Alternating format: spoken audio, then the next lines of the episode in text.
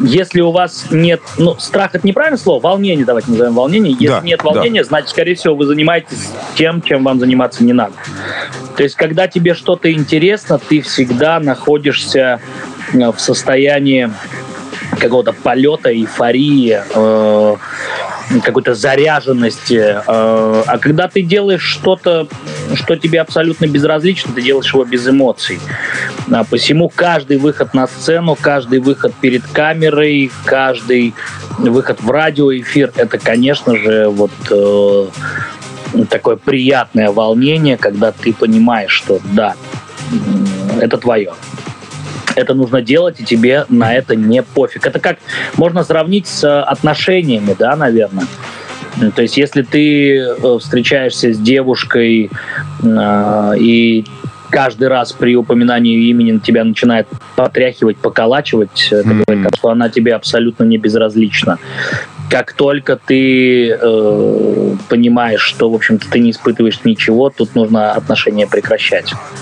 Первый раз в жизни родилась такая аллегория. Вот, мне кажется, Мне, это- да, это показалось очень интересным. Зная вас, могу, э, ну и частично, э, частично, наверное, полпроцентика вашей личной жизни могу подтвердить, да, то, что каждый раз, когда вы по телефону э, разговариваете со своей благоверной, я чувствую, насколько для вас это волнительно. И с Ну членами да. семьи, с детьми. Но я так понимаю, что отношение к вашему любимому делу, чем вы занимаетесь всю жизнь, оно вот ровно такое же, как и отношение к вашим любимым людям. Здорово, отличная аллегория. Э, Брать на вооружение, воровать ничего не буду, но приму к сведению, это действительно, ребята, вот, вот так нужно относиться к любимому делу, как к любимой женщине и к любимым детям. А, Вот в связи, точнее, не в связи с этим вопрос, э, вы просто затронули одну из тем, и я вот вопросик немножечко подниму вверх э, в ранге. А, Вопрос такой, в чем разница э, при выступлении перед камерой и перед настоящими живыми людьми? работать на камеру Да, однозначно. есть ли такая специфика Да. определенная? Есть, да, и конечно. как бы вы могли посоветовать ребятам, допустим, э, вести себя в этом случае, в этом случае? А, ну, смотрите. Во-первых, э, колоссальная разница э, в обратной связи. То есть, когда ты выходишь на живую публику, неважно, это там 5 человек или это 5 тысяч человек, э, ты сразу же после озвученной какой-то твоей фразы, какого-то приветствия, ты видишь их обратную реакцию. То есть, это, это какие-то крики согласия, это исполнение каких-то действий, о которых ты просишь, да, там, пересядьте поближе или идемте поближе, или давайте танцевать, ну, неважно, что это может быть. Э, На телевидении ты смотришь в черный глазок камеры и все. И вот к этому, конечно, нужно привыкать, потому что там и, и на радио в целом, если это не звонок с каким-то слушателем, э, ты понимаешь, что ты не понимаешь, что люди-то испытывают в этот момент. Э, У тебя появилась хорошая шутка, ты ее пошутил, на твой взгляд, хорошая, и ты не знаешь, какую реакцию она вызвала. А, Кто-то засмеялся, кто-то закрутил у виска, кто-то просто прослушал. И, конечно, это специфика телевидения. Но опять-таки, если э, наша встреча проходит в рамках э, под названием мастер-класс, тут, наверное, я все-таки буду делиться какими-то полезностями, да, всегда и в любом появлении на зрителях, на публике, э, в радиоэфире твое появление должно нести какую-то цель. И здесь то же самое. То есть ты выходишь что? Развлечь людей, донести серьезную мысль, заставить их пойти на выборы, э, задуматься о чем-то, либо наоборот перестать о чем-то думать, э, ну и так далее тому подобное. И здесь, конечно, э, цель твоего появления на публике, она предопределяет твои действия, которые ты будешь делать. То есть человек, который читает новости на телевидении, он абсолютно не думает о том, что там сейчас думают его э, зрители или слушатели. Его задача просто донести информацию, ну, правдивую, неправдивую, неважно. То есть ту информацию, которую он должен донести до широкого круга людей. Все. Если ты выходишь в развлекательный контент, твоя задача заставить людей улыбнуться, там, э, подарить им сколько-то минут позитива и радости, то тут, конечно, э, совершенно другой путь к исполнению этой задачи идет. То есть ты тут уже думаешь, что сказать, как сказать, с какой интонацией и так далее. Конечно, телевидение и живой контакт – это две абсолютно разные вещи. А, как бы вы могли, развивая эту тему, да, этого вопроса не было, но я все-таки постараюсь раскрыть его с тем, чтобы mm-hmm. ребятам, а, нашим нефтеслушателям было как-то более понятно. Как бы вы могли и что бы вы могли посоветовать э, с, с тем, чтобы работать на камеру более уверенно, вот в силу того, что вы сказали выше? О, вот есть, что надо есть, сделать? Да? Есть ли какие-то есть секретные фишки? Секретный ингредиент, да. Э, который все, всем миром ищут, ходят на какие-то безумные тренинги, платят безумное количество денег. Э, секрет есть, и он очень простой. Надо просто это делать, и все. Вот э, все в нашей жизни, э, ну и ты, наверное, Патрик, подтвердишь, как музыкант, как артист, большой артист, да, что э, можно лежать на диване, представлять... О, да, мы это любим все. И, и, и режиссировать в своей голове, как ты, как ты выходишь на там миллионную аудиторию, пока ты не сделаешь первый шаг, ничего в твоей жизни не изменится. У меня есть любимое правило, что идея сама по себе э, стоит 0 рублей и 0 копеек. Я с вами как полностью только... согласен, Денис, да. Без реализации как это ты... ничего не значит. Как только ты поднимаешь попу с дивана и делаешь первый шаг, тогда это э, начинает обретать какие-то абсолютно понятны. То есть э, работа на телевидении, работа в ведении, работа на радио – это колоссальный труд, и есть крутая формула, которую я недавно только в нее поверил, хотя знал давно. Любой успех человека – это 10% таланта и 90% работы. Вот я сегодня, например, э, уехал в город в 10 утра, у меня было две встречи, после чего я прочитал «Тотальный диктант» как диктатор, и вот э, к обещанному времени быстро вернулся в домой, чтобы ну, поделиться тем, что я знаю. И это работа, это работа ежедневная, ежесекундная. Поэтому, чтобы классно работать, не волноваться на камеру, надо просто постоянно работать на камеру. Вот и все. Причем сейчас нет никаких проблем. Камера есть в телефонах. Э, ты можешь ставить ее на штатив и просто наговаривать, снимать сторис, не знаю, снимать тиктоки да все что угодно. Просто работать, снял, посмотрел, снял, посмотрел. Ага, мне не нравится. Тут так, сюда повернул. Ну и, и все просто. На самом деле все в этой жизни вообще просто. А, только почему-то, только почему-то мы, люди, любим это все усложнять. Вот и все. Спасибо большое, Денис, за такой интересный ответ. А, вот следующим вопросом у меня шел вопрос. Вы немножечко уже затронули тему юмора, да? Mm-hmm. Я знаю то, что вам это невероятно близко, но я оставлю этот вопрос следующим. Вы можете к нему плавно перейти. А, да. А вопрос э, тот, который поступил э, вторым номером, я все-таки озвучу. И вопрос такой. Может быть, даже провокационный, не знаю. А, но я все равно буду озвучивать. У меня конечно, у самого, да, есть представление о том, что вы скажете, но я буду в роли э, такого э, модератора. модератора, да, без субъективного, относительно субъективного мнения, хотя иногда я буду все-таки высказывать свое мнение, но так да, или да. иначе, постараюсь быть сухим. Э, вы считаете, что профессия ведущего это серьезная профессия? Да. Здесь, да, ключевое, наверное, слово было именно серьезное. Думаю, что написано даже было бы капслуком. Угу. А, а, серьезная профессия для тех, кто относится к этому серьезно.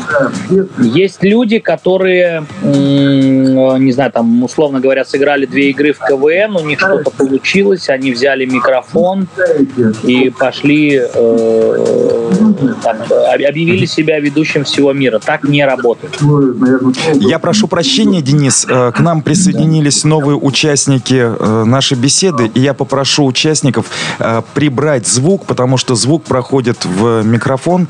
Звук на колонках, пожалуйста. Я вижу то, что присоединился Олег Артюхин.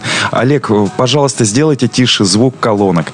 Все, спасибо, отлично. Денис, продолжайте. Я извиняюсь за такой техническую Это, это на самом деле... Штучку. Э, вот есть же простое правило в жизни – э, все, что есть в этой жизни, это серьезно. То есть, э, если ты работаешь дворником, э, это серьезная профессия, это серьезнейшая ответственность. Это я знаю дворников, которых обожают там весь двор и вся округа и очень ценят и любят, потому что человек действительно относится к своему делу, к своей профессии на тысячу процентов. Я подтвержу ваши слова тем, что вот э, наша дворничиха, замечательный человек, даже когда в дворе была, ну, скажем так, разруха до тех пор, пока его не сделали, причем привели в порядок идеально, ну, очень хорошо. Чистота даже при этой разрухе была, и я не знаю ни одного человека из нашего многоквартирного дома, кто бы не здоровался с ней, либо там не перекидывался парой слов, она обо всем рассказывала, где что, как открылось, где что, когда произойдет. Не только рассказывала, она рассказывает. И никогда не ругалась на то, что вот я вижу, допустим, смотрю в окно, летит бутылка там с какого-то более высокого этажа. И я ни разу не слышал от нее жалобы на соседей, э, жалобы на жильцов дома, что они там эскультурные, скажем так, живут как определенные животные. Она просто выполняет свое дело, и я могу сказать, что это такое, э, с моей стороны, невероятное уважение. Человек каждый день занимается тем, что разгребает за другими, да, и никогда не говорит о том, что эти люди вот не заслуживают просто ее внимания, ее таланта, ее трудов и всего прочего. Я понял, о чем вы говорите. Да, есть, меня пожалуйста. Пример э, когда мы снимали офис в городе Нефтекамск, это было в таком, э, ну не сказать, что это какое-то торговое здание, ну скажем, это здание бытового назначения, и там было много офисов, то есть не магазинов, а именно офисов.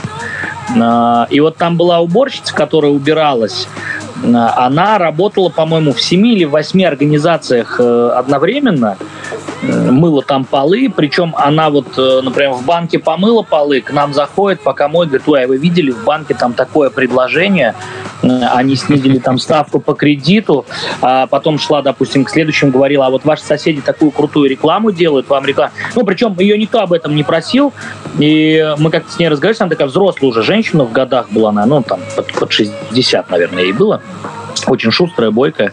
И она э, как-то обмолвилась, ну, я примерно прикинул, что у нее зарплата там в районе 100 тысяч, наверное, выходила. То есть это вот, это, это вот к вопросу о том, что, ну, уборщики, там, не знаю, дворники, это какие-то специальности, на которых все зависит от того, как ты это делаешь. Она меня настолько вдохновила, что я вот понял, что э, если ты делаешь круто что-то, ты в любой сфере, мы никого сейчас не хотим обидеть, называя там профессии дворников и уборщиков, но просто это считается, что какой-то невысокий интеллектуальный, скажем, труд, да, и такой э, проще, там, грузчики те же самые. Э, я знавал грузчиков, которые зарабатывали немаленькие деньги, потому что все знали, что можно им доверить, нам, не знаю, ящик с каким-нибудь хрусталем, э, донести спокойно, довести, и вот им дать ключ, они откроют, все закроют, не нагадят и так далее. Это очень важно. И здесь отношение человека к своей профессии, это, конечно же, ну вот, э, какой-то невероятный показатель качества человека. Потому что mm-hmm. в большинстве своем, э, ну, те люди, которых я знаю, за кого я говорю, относятся к тому, что они делают, но даже не на там, 50% возможностей. Я всегда на уроках, я преподаю в телешко, в детской школе телевидения, я детям говорю, вот если бы вы знали, что вот это задание, вот этот урок в час 30 приведет вас к мечте, вы бы его точно так же выполнили или старались? И все говорят, мы бы старались больше. Потому что ты не знаешь, что тебя приведет к мечте в итоге-то. Вот оно в чем дело. Хорошо. А, хорошо. То есть я правильно ли вас понял, то, что вы говорите о том, что профессия ведущего это серьезно. Это, серьезно. это серьезно. Очень сложно. А, скажите, пожалуйста, востребованность этой профессии и ее будущее, по вашему мнению, ну, можете даже коротко как-то ответить, не, не, не растекаясь мыслью по древу. Г говорим говорим э, о профессионалах. Профессионал востребован всегда. Есть в Уфе ведущие, которые в будний день проводят э, там минимум одно мероприятие, а бывает два и даже три. Ну и представьте, что если, допустим, хороший ведущий час стоит, ну, условно, 10 тысяч возьмем, ну так, от 5 до, давайте 5 возьмем, пусть будет 5, у меня 10, вот, 5 тысяч, ну вот представьте, если ты провел в день там два мероприятия по 2 часа, это 20 тысяч э, в день. Угу. И таких Отлично. дней в рабочей неделе может быть, ну, допустим, 5. И в перспективе вы не видите э, причин для того, чтобы внимание к этой профессии со стороны рынка снижалось. Правильно вас понимаю? Я же обожаю с вами разговаривать, Илья, но вы прекрасно знаете, что что бы ни шло в мире, кушать и веселиться люди будут всегда. Отлично, спасибо. Денис, а, такой вопрос. Я знаю то, что вы вы не учились на ведущего а, целенаправленно, целенаправленно я скажу, э, то есть университетов мы не кончали нет, в этом нет. направлении, да. Я знаю то, что ваше первое, э, первое образование, оно было сугубо техническим. Вот скажите, пожалуйста, как произошел такой э, кросс-переход да, из одной области жизнедеятельности в другую? И что это вообще? Как это, как это может так быть, что вы стали таким реализованным и востребованным да, в том, чему вы не учились? А э, теперь раскрою, почему задаю этот вопрос. Иногда студенты, э, наши молодые нефтеслушатели задают вопрос. Ну, допустим, мы учимся, а где гарантии того, что мы будем там востребованы? А вдруг нефть кончится, да? Мы учимся в нефтяном, и вдруг кончится нефть. Что делать? Слушайте, ну вообще спрашивать о гарантиях у жизни – это последнее дело. А где гарантия того, что, выйдя на улицу, человек не подскользнется и там, и все, грубо говоря. Вот, это раз. Второе, значит, я наоборот пошел в техническую специальность благодаря творчеству. А, с самого детства я вот э, там пел, танцевал, э, что-то где-то говорил, участвовал в каких-то там школьных сценках, постановках. В девятом классе я полностью делал выпускной вот э, всей параллели, я его придумывал, сочинял, я его вел, я на нем пел. И родители, э, мои родители, они настояли на том, что мужчина должен уйти после девятого класса и, и получить какую-то техническую профессию. Вот. А, я мечтал закончить 11 классов, э, но родители меня убедили. Вот. А в то время, в девят, во время девятого класса, мы с моим другом собрали группу э, и занимались в училище на базе такое 138 училище было, где готовили автомехаников, э, сварщиков, э, станочников, маляров, по-моему. И мы там репетировали. И родители говорят, уходи в техникум. Я говорю, если уж уходить, тогда я пойду в учагу. Потому что ну, мы там играем, там комфортно, мне никуда ездить не надо будет. И я пошел э, в училище. Отучился там. Потом меня забрали уже в техникум. Вот я получил два технических образования. Ну, а потом я собрался в армию, а с университета говорят, ну что ты сумасшедший? Ну, ты же такой талантливый, давай к нам. И я пошел в универ. Вот, то есть, э, наоборот, скажем, техническое образование, которому я безгранично благодарен и которое мне, конечно, всегда пригождается, э, я обязан творчеством опять. Это интересно. Это интересно. Да. да, вернемся к вопросу о юморе. Скажите, пожалуйста, юмор насколько сильно помогает а, в вашей профессии ведущего? И как развить чувство юмора а, для того, ну, если это такая важная составляющая, а я знаю, что в вашем труде это невероятно важно. Как его развить? Вот я на самом деле, вот я не умею шутить вообще. Когда я шучу, все думают, что я серьезен. Когда я серьезен, все думают то, что я иронизирую. В общем, какой-то получается кишмиш такой. Вот э, ребятам, ребятам, как развить чувство юмора, чтобы они не попадали в мою ситуацию?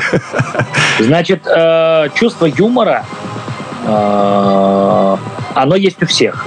То есть это навык. А кому-то это дается легче, потому что он, допустим, э, родился в семье, где папа постоянно шутил или там мама постоянно шутила. А кому-то дается сложнее, потому что ну, семьи бывают разные. Есть семьи, где вообще не до шуток, да. А есть люди, у которых вообще и нет семей. Э, и такое, к сожалению, бывает. Но надо понимать, что чувство юмора – это навык. Это раз. А, развивать навык можно, включая специальный тумблер в голове. Включается он очень просто. Эти, эти тумблеры, кстати, есть по всем направлениям. А, то есть ты просто сам себе говоришь, я начинаю шутить. И вот в голове у тебя эта программа, и ты начинаешь шутить абсолютно не смешно, криво, косо, кто-то обижается сначала. Но с каждым разом, когда у тебя в голове вот эта задача поставлена, ты начинаешь шутить все лучше и лучше. Потом ты уже перестаешь даже думать о том, что надо пошутить, у тебя шутки э, на автомате. Но это, этот навык, он вот выработался и все. Он хи, допустим, да. Угу. Я открыл недавно, где-то наткнулся на свои там первые стихи в 12 лет, но это какой-то кошмар.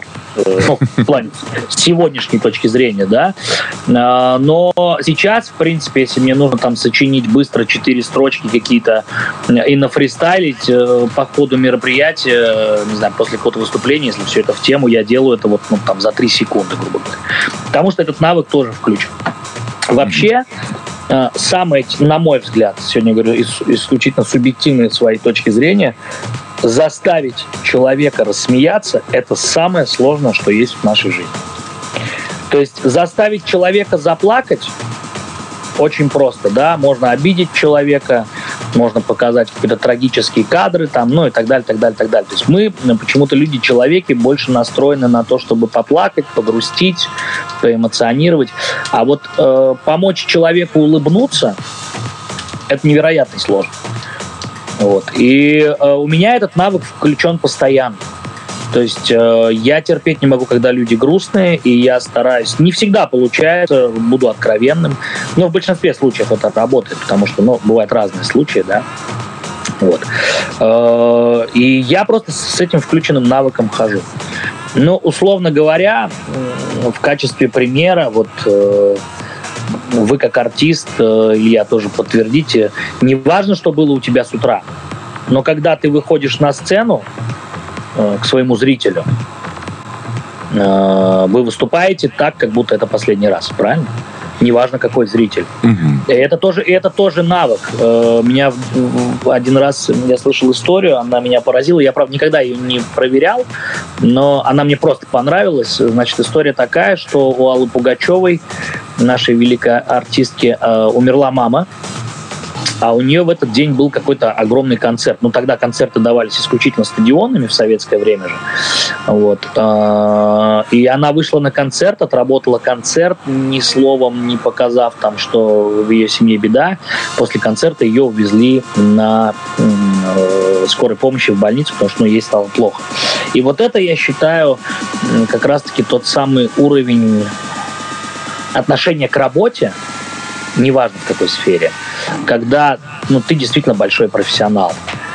И вот, э, ну, представляете, как это петь веселые песни, там, Орликина, Орликина, когда ты знаешь, что у тебя умер близкий человек, да?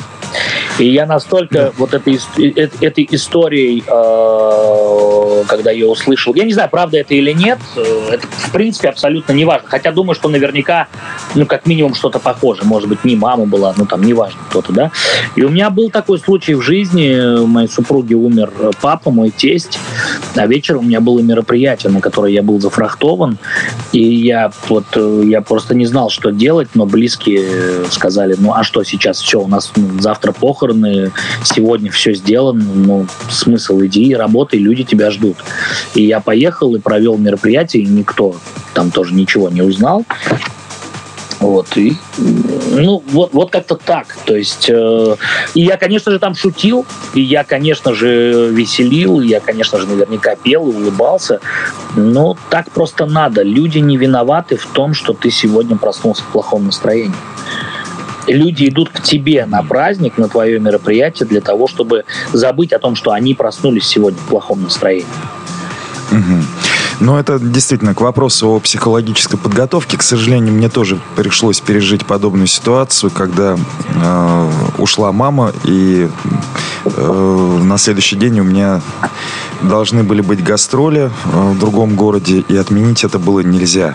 Да? Скажу да. честно, да, э, на сцене пережил все ровно то, о чем вы говорили, и э, но единственный момент, наверное, может быть, в силу моей меньшей психологической подготовки, то, что э, после этого концерта я долгое время отказывался вообще где-либо выступать. Ну, определенно долгое время. Ну да, да. Не значит да. то, что, э, честно говоря, э, было было трудно, да, было трудно, да, но да, да. действительно это навык. Э, мы немножечко должны матереть, скажем так, по-хорошему, да, должны быть более суровы к тому, что с нами происходит, и э, более от, оставаться открытыми к тому, чем мы занимаемся, потому что жизнь-то все-таки не заканчивается, и жить нужно. Денис, поступают вопросы. Я напомню всем, да, кто да, присоединился да. к нашему эфиру, то, что в радиопередаче «Мастер-класс» сегодня принимает участие специальный гость, невероятный, талантливый ведущий, музыкант, технарь, э, комик через букву К. Да. Прекрасный собеседник, хороший водитель, подтверждаю, автомобиля. Могу много долго рассказывать о нашем специальном госте Денис Тагирович Ганиев. Итак, да. Здравствуйте, здравствуйте еще раз, Денис. Здравствуйте. А, нам Всем привет, продолжает поступать... Спасибо, спасибо. Продолжают поступать вопросы в эфир через сайт нефтерадио.онлайн. Один из вопросов я прямо сейчас зачитаю. Он уже, конечно, э, переводит нас к более практической части нашего сегодняшнего мастер-класса. Мы сделали такую такой разогревчик провели, да, э, как, как это бывает, да, в КВНах. А вот теперь давайте по-серьезному, давайте жестко разговаривать, давайте будем давайте, делать давайте. то, ради чего мы собрались. Итак, вопрос давайте. такой. Можете ли накидать на коленке план э, проведения мероприятия? Насколько я понимаю, это вопрос из практической, четкой плоскости на что нужно обратить внимание и вот о чем нужно думать, что нельзя упускать из виду, когда вы готовитесь к любому мероприятию, будь то проведение интервью, будь то появление перед телекамерой, будь то проведение корпоратива или определенного события на многотысячную аудиторию. Расскажите, пожалуйста, вот коротко, действительно, как написали на коленке там, э, вот Структурируйте, Смотрите, пожалуйста, для нас. Во-первых, коротко на этот вопрос э, ответить нереально. Я буду... Я знаю! Я, я просто хочу уточнить, какое мероприятие кон- конкретно интересует, потому что, ну, например, мероприятие под названием, допустим, «Свадьба», условно, mm-hmm. да, э, и мероприятие под названием «Юбилей», при прочих равных, что есть люди, есть банкетный стол, есть ресторан, есть гости. Это два принципиально разных э, мероприятия. У меня а есть в таком берем... случае предложение. Да, Денис, я вас понимаю. Да. И э, да, с тем, чтобы да, да. ваше время тоже э, беречь и все-таки нам выйти потом из эфира вовремя, чтобы у вас да. осталось время на ваших любимых и на э, те дела, которые вы должны заниматься. Я сегодня ваш, у меня еще есть. Все, время. спасибо, отлично. Да. А, но я все-таки скажу, давайте давайте поднимемся на более высокий уровень абстракции, и вы, как технарь, допустим, системно, все равно э, можете, наверное, как-то объединить определенные аспекты, ну, скажем так, условно. Вот есть подготовка, проведение, работа над ошибками. Это я вот как-то так сделал. Э, что-то все равно, наверное, есть общее между проведением банкета, свадьбы и э, работой на телекамеру. Все равно у вас есть какой-то подход к этой подготовке и к проведению. Поделитесь, пожалуйста. А дальше мы с вами уже конкретизируем непосредственно по типам мероприятий. Если вы, конечно, не против. Если вы да. предложите что-то другое, да. Э, я просто боюсь э, показаться, ну, не знаю, каким-то жеманным или что-то, но у меня есть четкое правило. То есть э, для меня всегда важна цель. Я почему сразу спросил об уточнении, потому что, ну, например, угу. цель э, проведения Дня города когда у тебя на сцене есть э, рядом с тобой хедлайнеры, и на тебя смотрят, не знаю, там пусть будет там 40 тысяч человек, отличается от ровно такого же мероприятия, но, допустим, э, концерт симфонического ансамбля, потому что, ой, оркестра, потому что у, у двух э, абсолютно при прочих равных условиях похожих мероприятий абсолютно разная цель. Вот я почему спрашиваю. Ну, например, uh-huh. объясню на двух словах э, отличие свадьбы и, э, ну, допустим, юбилея. Э, отличие принципиальное. Вот есть стол, есть люди, есть гости, бла-бла-бла. Свадьба — это что? Свадьба — это смотрины, да? Встречаются две абсолютно незнакомые, ну, либо как-то там знакомые группы людей, э, каждая из которых э, смотрит априори с негативом на другую сторону, потому что мы все хотим быть лучше, чем другие. Априори с негативом это не значит, что они там злые и так далее. Мы просто все смотрят оценивающе, да? Угу. А, то есть, ага, смотри-ка, у нее дядька-то вон приехал там на Мерсе. Угу. Ой, а этот там, смотри-ка, он туфли не почистил. Ну, мы все такие люди, человеки, мы всегда там э, смотрим и хотим, чтобы мы были лучше, чем другие. Э, здесь цель этого мероприятия сделать так, чтобы через час-два люди забыли, кто с какой стороны, э, кто чей гость, стали одной большой Э, ну, условно назовем это, семьей, командой какой-то, которая радуется за двух молодых прекрасных людей, да? Угу. Вот цель свадьбы простая, вот такая. Цель юбилея. На юбилей обычно приходят, юбилеи тоже бывают разные, есть юбилей показательный, когда ты зовешь каких-то коллег-партнеров, и ты делаешь юбилей для того, чтобы показать, смотрите, мне 50, а я какой крутой. У меня тут 40 артистов на столе, э, медвежачьи пельмени, э, напитки, напитки стоимостью от 2000 рублей там, и так далее, тому подобное. А, тот у нас на звуке Араб Мурин. Приветствуем вас. У вас звук, да, включен? Здравствуйте, да. Да, да, да. Мы себя да. слышим. На обратно там нажмите мьют, если не сложно, да. да вот.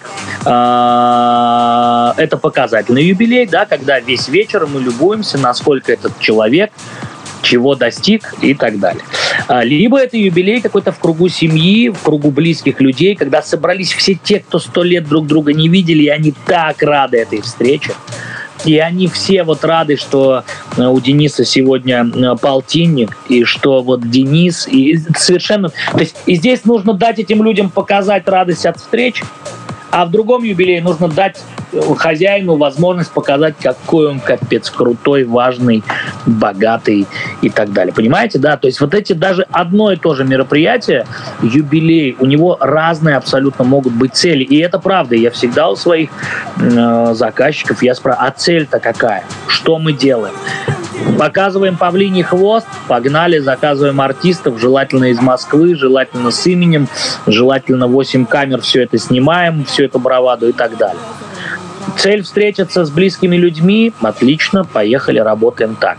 А, цель Дня города какая? Вот представьте, пришло 50 тысяч человек на площадь. А, эти люди живут в разных э, там, концах города. А, половина из них представим, что они несчастливы, что они живут там, где они живут. А, у какой-то половины из них нет денег на то, чтобы пойти на какой-то концерт, и поэтому они пришли на площадь, потому что это все бесплатно.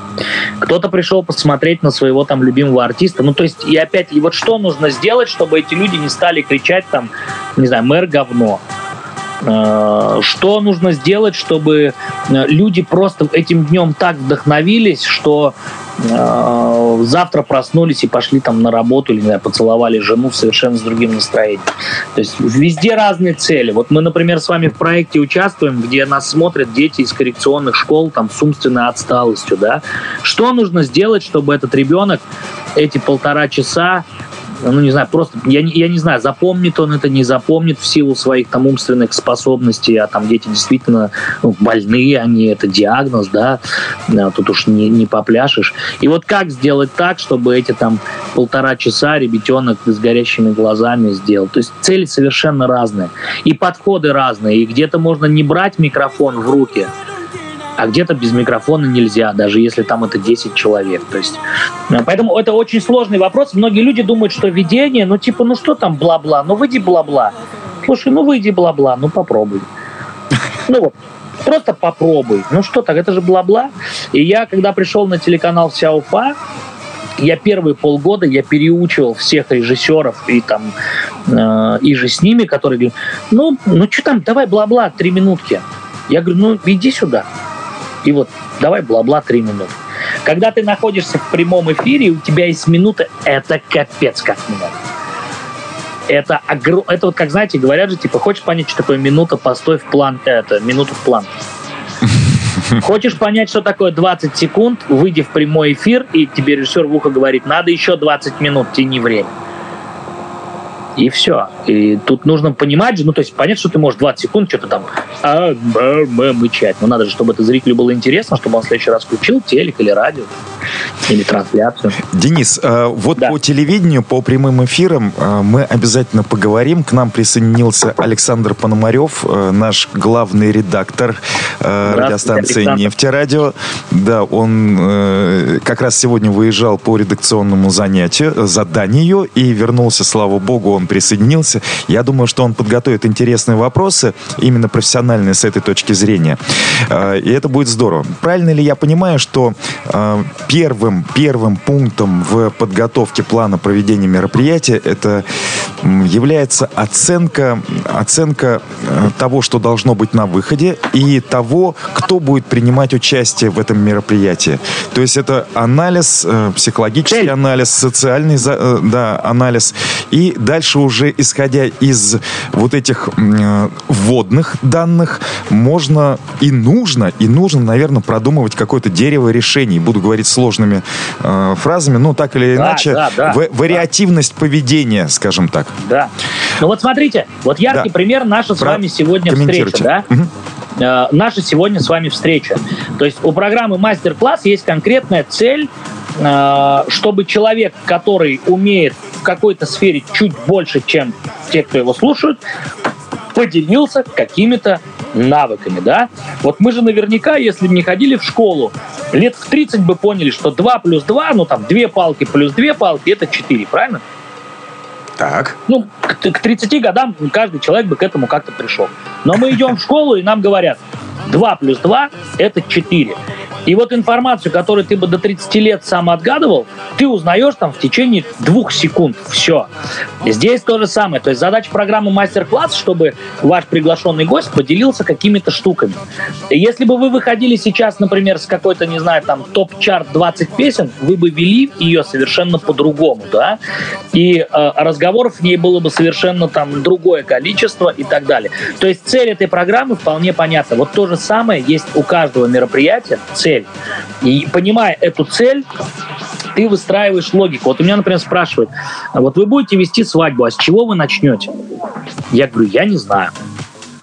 То есть понятно, что у меня будет с собой много заготовок, но все, что я буду использовать, это зависит от того, приехали люди после выкупа. Они буйные, подвыпившие, веселые, хотят плясать, или они приехали там грустные, уставшие.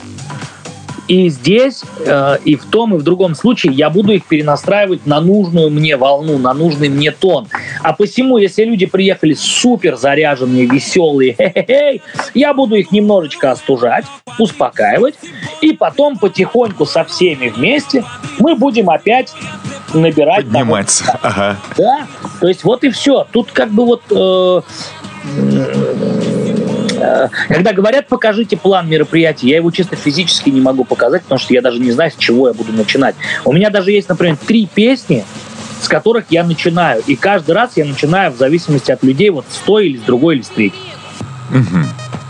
То есть я буду продолжать структурировать. После того, как вы поняли, а, кто будет, а, что должно быть на выходе, у вас есть определенные заготовки, которые подходят да. к той или иной да. ситуации. И в первую очередь эти заготовки направлены на то, чтобы привести всех-всех-всех собравшихся в единое состояние, да. с которым дальше вы уже сможете работать. Да, абсолютно. Вы абсолютно вот, правильно уловили. Вот, вот, вот секреты и раскрываются, наконец. Хорошо. Никаких, никаких секретов. Я сегодня буду отвечать на все ваши вопросы абсолютно честно. Ну, на самом деле, это большой секрет, к которому приходишь с годами. Э, я понимаю, о чем вы говорите. Это действительно талант распознать это на взлете, скажем так, и ну, начать да. применять в самом начале. Ребята, э, одно из секретных, секретных, э, значит, таких сведений, которые вы только что получили, настройте людей на общую волну. Приведите их в определенное состояние, с которым вы уже сможете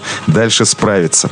А, Денис, а далее, хорошо, все э, оказались в едином состоянии, в едином порыве.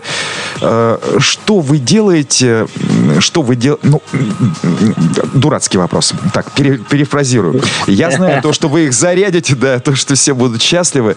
Ну, хорошо. Э, все, все, все идет прекрасно, апогеи, все счастливы. Что дальше? Надо ведь как-то заканчивать, выходить. А, это опять-таки зависит от э, того, что происходит в течение вечера, потому что э, бывает, что все разошлись, ну, в смысле, разгулялись, прямо и жара, жара, жара, жара, жара, и нужно как-то их э, к финалу, допустим, подвести к тому, чтобы их немножечко садить, может быть, чтобы они... Зад... Есть много скрытых э, таких хитростей, знаете, ну, допустим, э, если ты хочешь добавить какой-то э, как душевности, в какой-то момент можно вспомнить, допустим, тех, кого нет рядом, да. То есть, если ты прям чувствуешь, что вот эту нотку нужно сейчас зарядить. Бывает такое, что, ну, к примеру, я не знаю, там у именинника э, э, ушла мама, которую он очень любил. Если ты вначале скажешь, вот недавно ушла мама, представляешь, какая будет э, просто обстановка, да, в самом начале. А опять-таки эту фразу можно сказать, там, вспомнить ушедших по-разному. Можно сказать, что вот, мы же недавно лишились. И, и так всех растоптать просто вот в это все, что потом никогда не оживишь. А можно сказать, знаете, жизнь такая штука, когда кто-то приходит, кто-то уходит, и там вот у нашего именинника там то-то произошло, но знаете, сейчас она смотрит на вас сверху и улыбается, потому что видит друзей. Ну, понимаете, и вот и все. И совершенно по-другому это. И все светлую грусть, все улыбнулись. Да, кайф, здорово, действительно. Мама сейчас смотрит, ему там 50, а у него машина, там э, слава, деньги, жена счастливая, дети и так далее. То есть э, это, конечно, уже опыт. Это вот ну, новичку такого делать, наверное, не стоит, потому что он угу. просто может, может э, не Запарывать жестко. Да, да. Но представляете, если там, ну, вот это действительно больная мозоль, бывает же какое? Бывает, например, э, там, э, я с папой не общаюсь. А бывает там папа придет с другой женой, которую ненавидит э, моя мама, понимаете? И вот э, и это тоже нужно как-то так красиво обойти, чтобы не испортить весь праздник.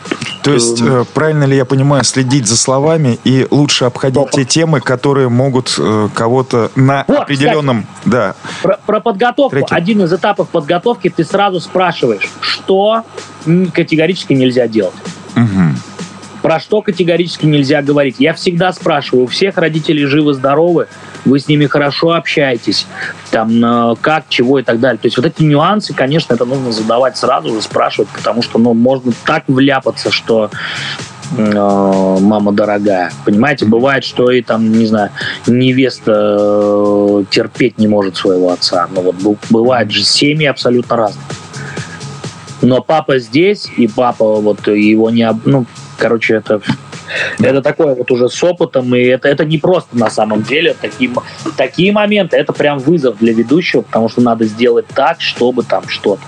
Я недавно вел э, юбилей, и это было в караоке, и, э, ну, там, типа, в стиле караоке что-то пели-пели, и ко мне подбежал, значит, а организатором был, э, значит, муж дочки юбилярши он там какой-то такой прям авторитет в семье, молодой парень, богатый, видимо, успешный там и так далее. И вот он организатором был.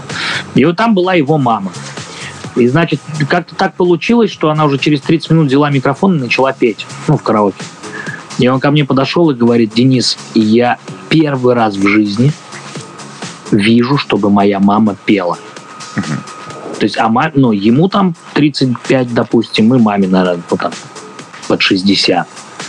То есть вот расположить ее так, чтобы она взяла микрофон и запела. Он говорит, только ради этого стоило проводить вот это мероприятие. Понимаете? мероприятие. Это круто, конечно. Не могу сказать, как я это сделал. Mm-hmm. Вот честно, я, ну, не было каких-то там э, рецептов, чтобы заставить ее петь. Просто, видимо, обстановка, атмосфера была настолько вот... Э, Располагающая, да? Я, я вспоминаю момент один, чтобы вы понимали. Э, значит, мы поехали на веревочные курсы. Слышали, наверное, такой тренинги, когда там ты с командой проходишь что-то, что-то там. И там один из, э, одно из заданий, у нас было человек 20, девчонки, мальчишки. Одно из заданий было залезть на 15-метровое дерево. Ну, то есть там такой столб стоит, ну, да. вот, э, да. ствол, и на него набиты такие деревянные бабышки. То есть залазить это очень неудобно. И э, когда полез первый человек, ну, все же вот 20 человек, вся команда, там, давай, ты сможешь, там, трым-тым-тым. Э, и тут тренер сказал, все закройте рот, говорю только я. И вы не поверите, из 20 человек все 20 залезли на это дерево и с этого дерева спрыгнули. То есть и в тот момент я понял, что тот, кто говорит, это тоже важно. Потому что я уверен, э, где-то посеред дерева я сам захотел спрыгнуть. И если бы это говорили мои друзья, вот, которые в команде, типа, давай, ты сможешь, я бы спрыгнул, потому что, ну, как бы, ну и что? А когда говорил вот этот инструктор, который говорил, давай, влево, ногу, вправо, да, и я залез до конца, понимаете?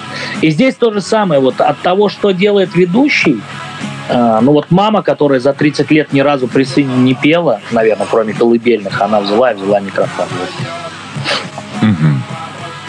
Ну хорошо. Вы ввели всех в состояние э, воодушевления, э, всех расположили, но все-таки мероприятие закрыто. Что вы делаете дальше? Вот поставили точку, все, разошлись.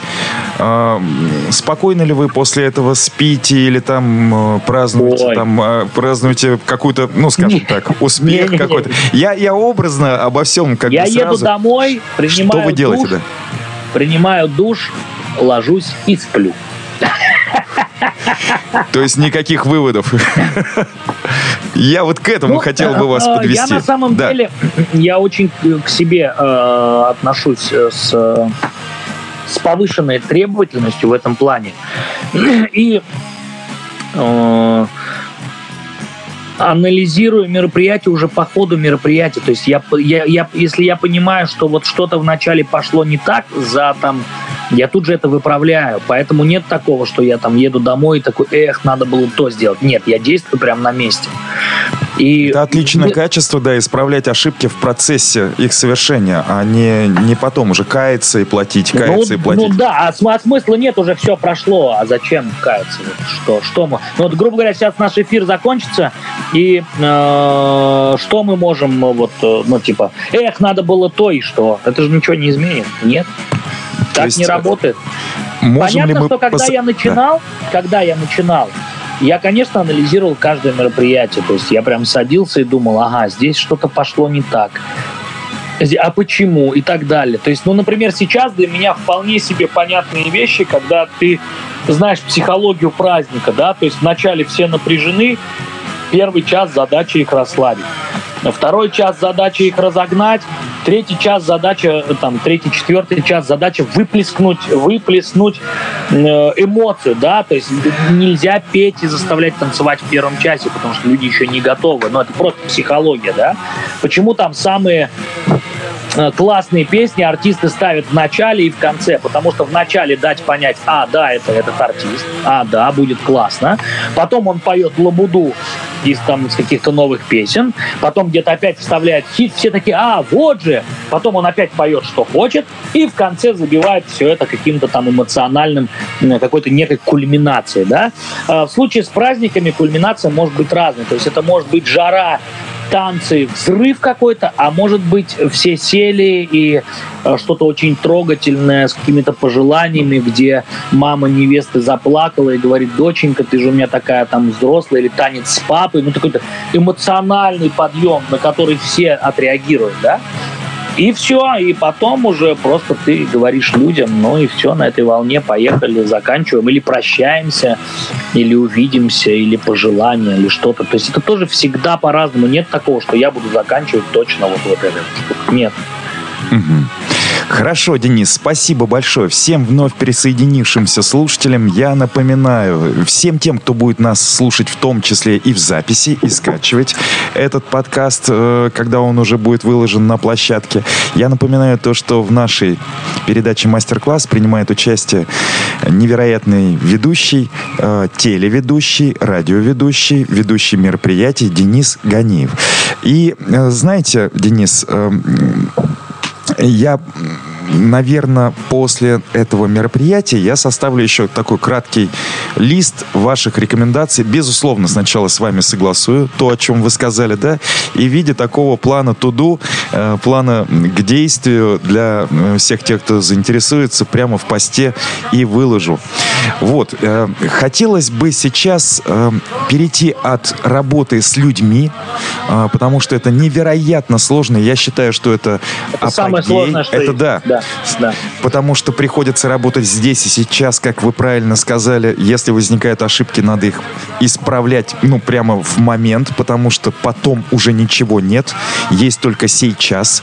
А, потом только а лучше их не совершить. А лучше их не совершать. Ну, вы понимаете то, что молодые люди, потому да. что, грубо говоря, если ты ведешь свадьбу, и у тебя э, жених угу. с невестой, допустим, там, не знаю, э, Илья и Алия, а ты говоришь, ну что, наши э, Тагир и Танцелу совсем загрустили, ну, эту ошибку практически невозможно исправить. Ну, вот, ну, то есть, э, это, а на, моей, на, моей, на моем опыте были такие ведущие, которые так делали, понимаете? Uh-huh. И ну и что, вот как это можно исправить, когда ты просто не знаешь, как зовут, ну, условно говоря. И да. вот это, это, конечно, ну, это очень печально все. Хорошо, хорошо. Я хотел бы сейчас перевести все-таки э, фокус нашего общего внимания на закулисную сторону. Но в данном случае не то, что происходит э, Блин, ну все-таки каламбур у меня получается. Э, как раз... То, что за э, кулисами? Да, то, что за кадром. И вот э, и как раз хотелось бы поговорить про кадр. Непосредственно про вашу работу. Когда вас не видят, и вы напрямую не видите людей, но вы понимаете, что они здесь есть. Я говорю сейчас о вашей работе в качестве телеведущего, как комментатора спортивных мероприятий, но не как того, который рассказывает о том, кто кому передал шайбу, допустим, на э, хоккейном матче, а о том человеке, который создает настроение в процессе проведения непосредственно матча. Это все равно работа, когда вы видите людей где-то, где-то далеко, но каждого вы не можете почувствовать. Это сродни, наверное, работе на э, телекамеру. И я хотел бы в связи с этим передать слово нашему главному редактору «Нефтерадио» Александру Пономареву. Я говорю именно Пономареву, потому что фамилия его пишется через букву «Е», а не через букву «Ё». Вот. Александр мне разрешил это делать, да, хотя улыбался, когда я его спрашивал об этом. у меня есть друг, э, которого мы всю жизнь называли, э, ну, так и называли, Денис Недопекин, это известный КВНщик, редактор, а жена его Елена Недопекина. И когда она пришла ко мне на телек, я говорю, Лена, а почему не до Пекина? Она говорит, ну потому что у нас в паспортах написано не до Пекина.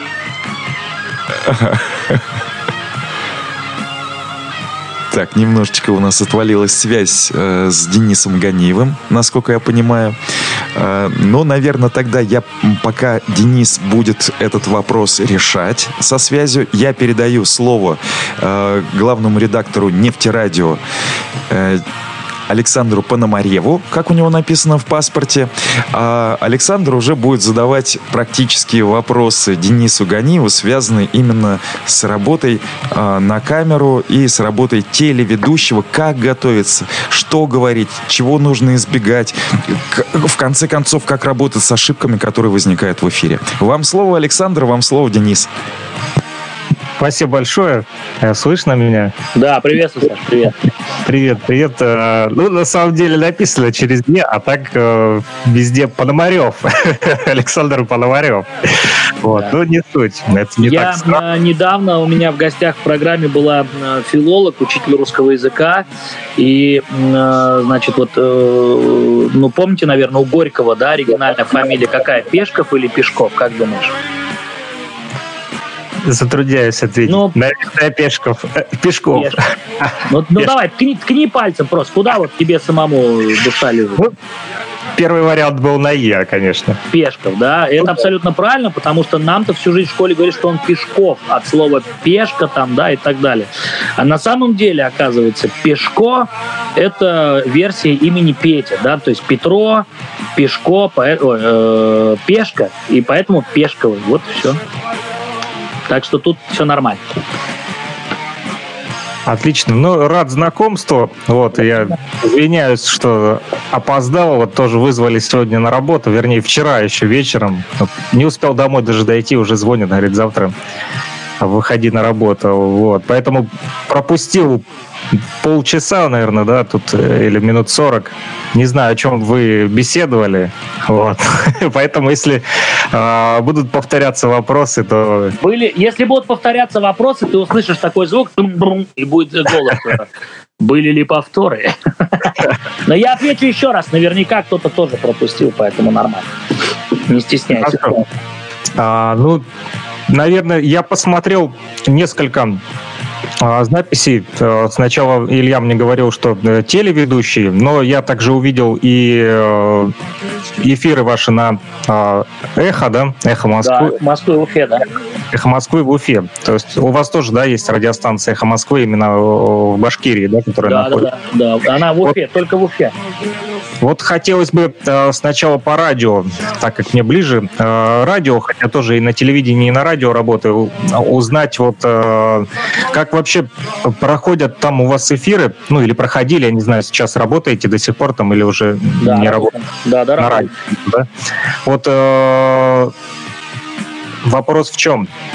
Хотелось бы больше узнать, как подавать информацию, да, чтобы она была интересна людям. Ну вот, допустим, а, элементарно там те же новости, да, которые, ну не просто, чтобы это была начитка новостей, стандартный блок, который выходит, да, каждый час, а как вот э, с людьми я вот иногда смотрю, предыдущие там рассказывают, и э, именно новости они рассказывают, не просто зачитывают, а вот рассказывают, и что, э, как вот интересно подавать эту саму новость, и как правильно ее подавать, чтобы это не было монотонное чтение, да, там сегодня, 25 апреля, там э, встретился там такой спортсмен, вот, а, а именно вот как рассказывать людям? Я, э, наверное, часто сегодня буду возвращаться к, э, к истокам, к самому простому. Нужно понимать цель.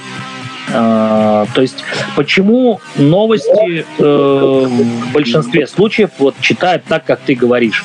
Потому что новости, задача новостей просто передать информацию не делать ее интересной, ни в коем случае не делать своих каких-то э, суждений и так далее. Если мы говорим про программу новости, если мы говорим про авторскую программу там Дениса Ганиева, я имею право эту новость вот как угодно с э, той вот вариацией, если она мне не нравится, я могу ее там залажать, если она мне нравится, я могу ее предвосхитить и так далее.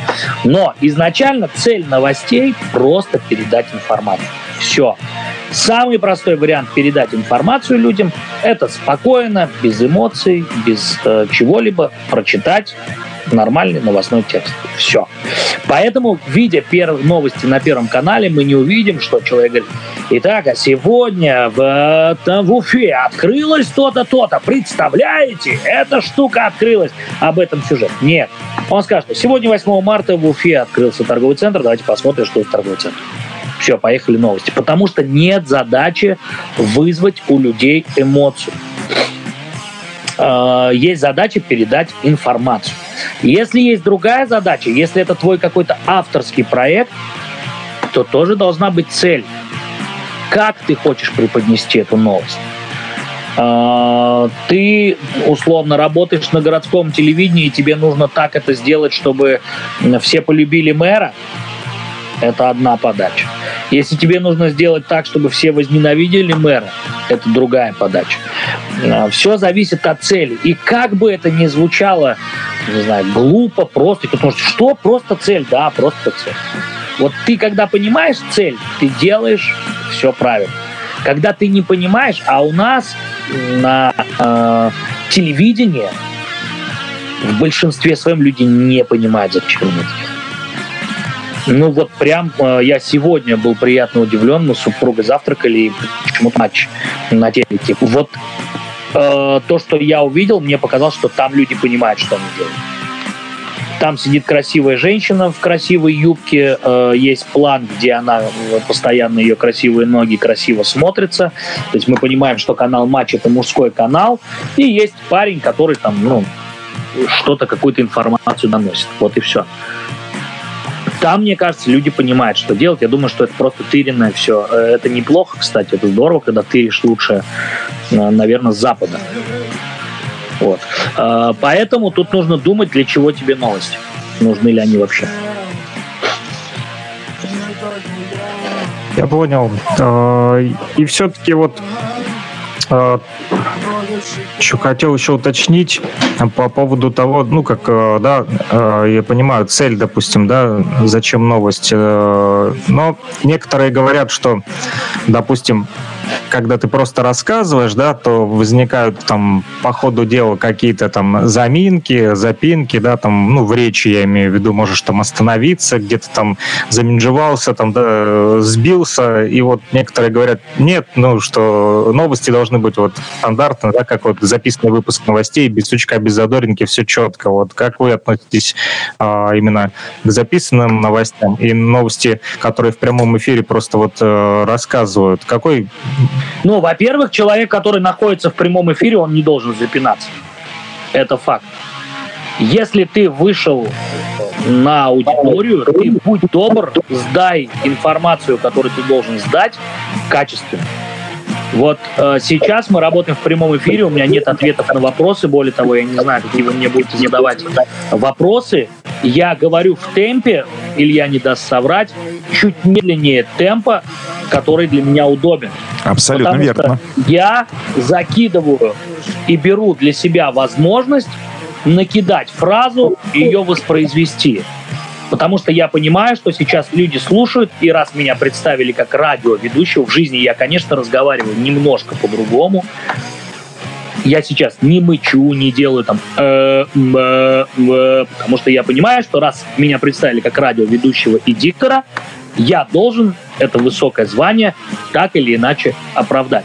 Посему, если вы выходите в эфир с новостями, неважно в каком формате, записано, живом, если это живой эфир, это в 20 раз сложнее, если это прямой эфир.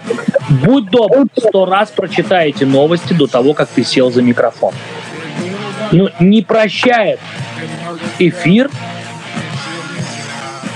вольготного к себе отношения, если это не авторская программа.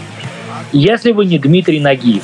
Но поверьте мне, все, что говорит Дмитрий Нагиев, заранее запланировано, продумано, написано и вполне вероятно отрепетировано.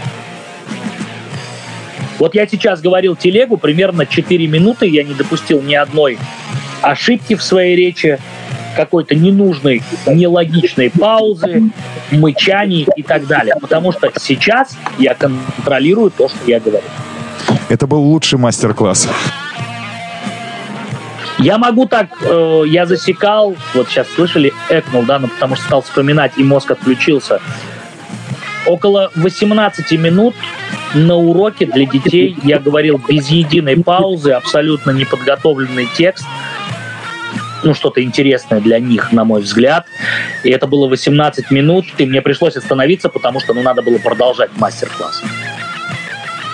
И это тоже навык. Это не то, что я родился с этим и так получилось. Нет, это навык, который тренируется. Это может делать каждый. Как это сделать, э, начать тренировать в себе эти качества, вырабатывать э, развитие речи, да, чтобы мысли там э, не опережали язык или наоборот язык не опережал. Репетировать, это тренировать, это нужно снимать. В тот момент, когда ты снимаешь, что ты говоришь, ты понимаешь, на что надо обратить внимание. Это раз. То есть, если ты понимаешь, что ты не успеваешь выдавать слова ртом, надо замедлять свой темп. Второе. Много читать.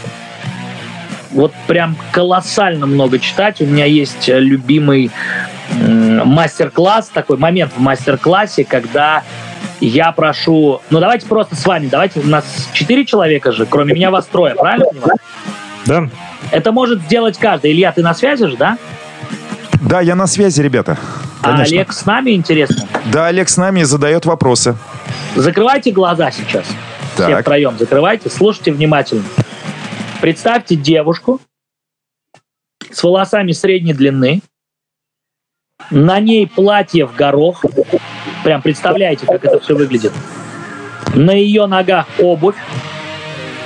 А рядом с ней очень милое, мимишное животное. Представили? Да. Все представили? Да. А теперь назовите мне животное. Собака. У меня почему-то тоже собака маленькая, хотя я кошек люблю. Это нормально. Илья, какая порода собаки? А Я не знаю породу, но она маленькая такая, которую можно легко взять на руки и которая не Какого кусается. Такая э, светло-рыжеватая, рыжеватая у такая, тебя? с большими ресницами. У меня маленькая лохматая коричневого цвета, что-то типа пекинеса или таксы, что-то. Олег? У меня мопс. Вот, Отлично. А вот теперь смотрите, вы втроем слышали абсолютно одинаковую информацию. Но мозг каждого из вас нарисовал, если бы вы можете это потом проделать прям со студентами графически, если бы вы нарисовали, вы удивитесь, что у вас у всех будут разные платья, разный горох, разный цвет, разные прически и даже разные животные. И это показывает то, что мозг развивает фантазию только при чтении книг. Но представьте фильм э, с Арнольдом Шварценеггером. Вам не нужно представлять главного героя, он перед вами. Накачанный, сильный, красивый парень арийской национальности, хотя не очень понятно внешне, прическа бобриком, очки черные и так далее. А если вы прочитаете ровно такое же описание в книге, скорее всего, ни у кого из вас Арнольд Шварценеггер не появится в э, восприятии, а появится кто-то другой, может быть, даже кто-то из ваших знакомых. Посему, чтобы складно говорить, надо много читать, развивая фантазию. Тогда мозг начинает подкидывать фразы даже в моменты заминок.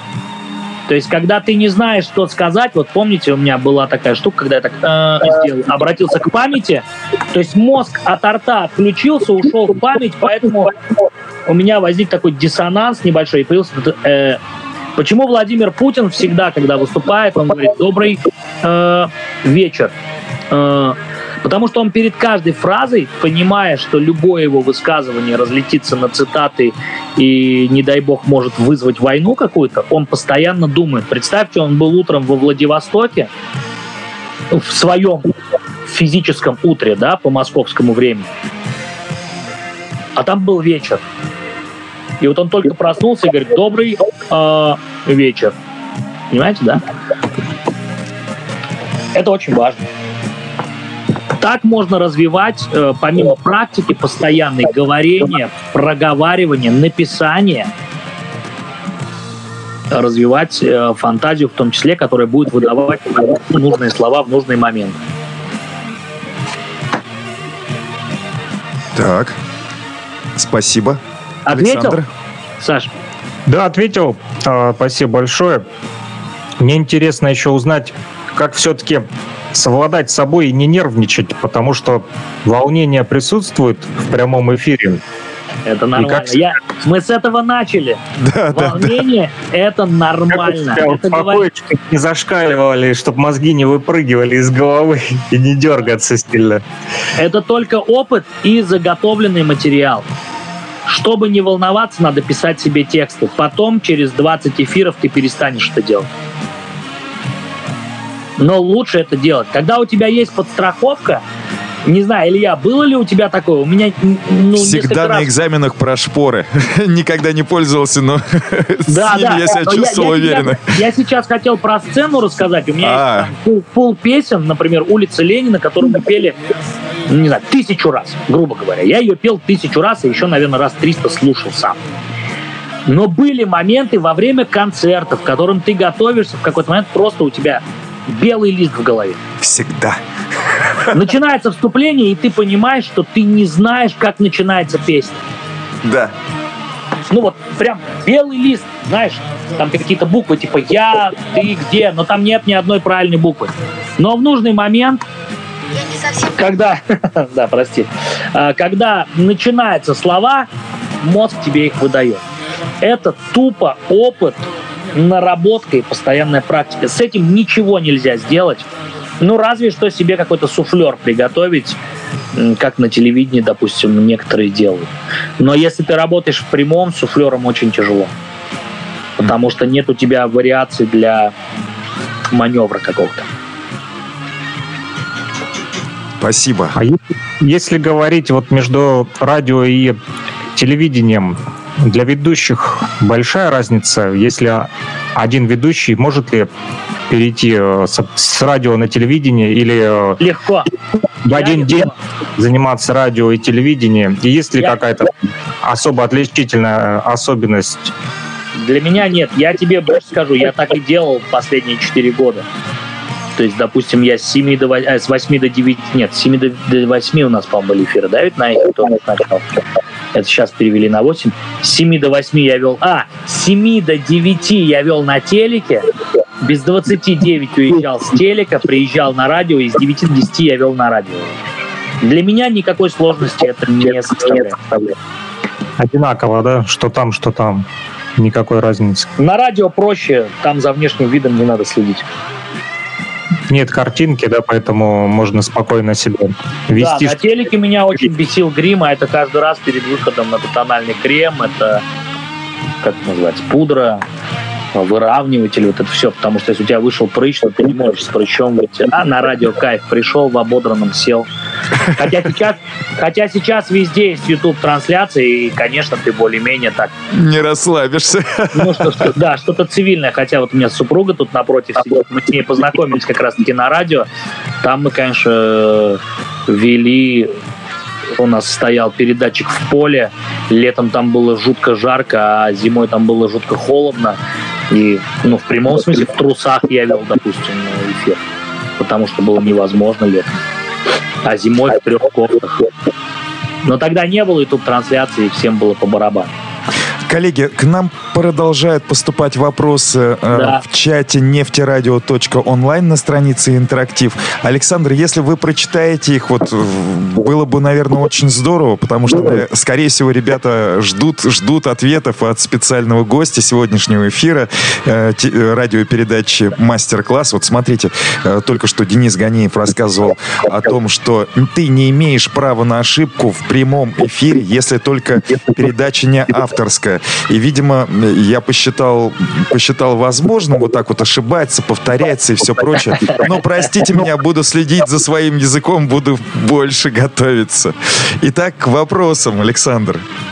Последний вопрос имеется в виду, а, я не знаю. Тут тут этого. несколько вопросов. А, после Артюхин Олег ну, начал задавать, с чего надо начинать, чтобы стать... Начать, да, востребованным ведущим. Если вы не заканчивали университетов, кто вас учил прописным истинам, кто в журналистике для вас пример, и какие еще другие навыки нужно иметь, чтобы классно вести мероприятия и телепередачи в том числе. Вот такие вот три вопроса. Так, давайте с первого я. Из первого. Да. С чего надо начать, чтобы быть востребованным ведущим? Ну, во-первых, я думаю, ведущие не дадут мне соврать. Это должен быть душевный порыв. Если тебе нравится работать с людьми, нет такого, что кого-то привели. Здравствуйте, это Сергей и он хочет быть ведущим, он никогда не станет, ну, скорее всего, не станет востребованным ведущим. Ведущими становятся те люди, которые изначально со школы, может быть, с садика, с техникума приходят в творчество, и их это прикалывает. Им нравится, когда ты выходишь на зал, не знаю, будь то 10 человек, будь то пару тысяч, и тебе хлопают, и ты что-то говоришь, и люди... Да. Ну, то есть ведущие же это некоторые, вот э, в Америке, в английском, называется MC сокращенно. Мастер of Ceremony, то есть человек, который управляет всем действом, то есть некий такой распорядитель. Э, у нас э, это называется ведущий, на Кавказе это называется тамада, но тамада это высший пилотаж, несмотря на то, что у нас это слово так обесценено, я видел настоящего, настоящего тамадо, это, конечно, это топ, и мне еще туда расти, я недостоин называться тамадо еще, скажем так. Вот. Э, скорее всего, начать с этого. Любить людей надо. Это не про деньги, в любом случае. Вот ты не угадаешь, станешь ты востребованным, богатым ведущим или нет. Вот, ну никак не угадаешь. Э, если тебе это не нравится, куча ведущих, которые работают, потому что ну, за вечер зарабатывают 10 тысяч, допустим, а даже для школьного учителя это вполне себе хорошо, если он за месяц в школе зарабатывает, не знаю, там 20 тысяч, да? Моя месячная он, зарплата в колледже. Да, он не, э, ну, 10 тысяч это за вечер зарабатывает прям такие ведущие очень-очень слабые. Вот. Э, и он, скорее всего, не любит свою работу, он просто делает это, потому что для него это способ существовать как-то. Так не работает. В таком случае ты никогда не станешь востребованным ведущим. Востребованным ведущим ты станешь, если у тебя горит глаз на это дело, если тебе это очень нравится, если ты заряжаешься от общения с людьми и так далее. То есть интроверту стать востребованным ведущим очень сложно. Если ты просто ненавидишь людей, но тебе сложно работать с людьми и развлекать. Это был первый вопрос. Второй какой?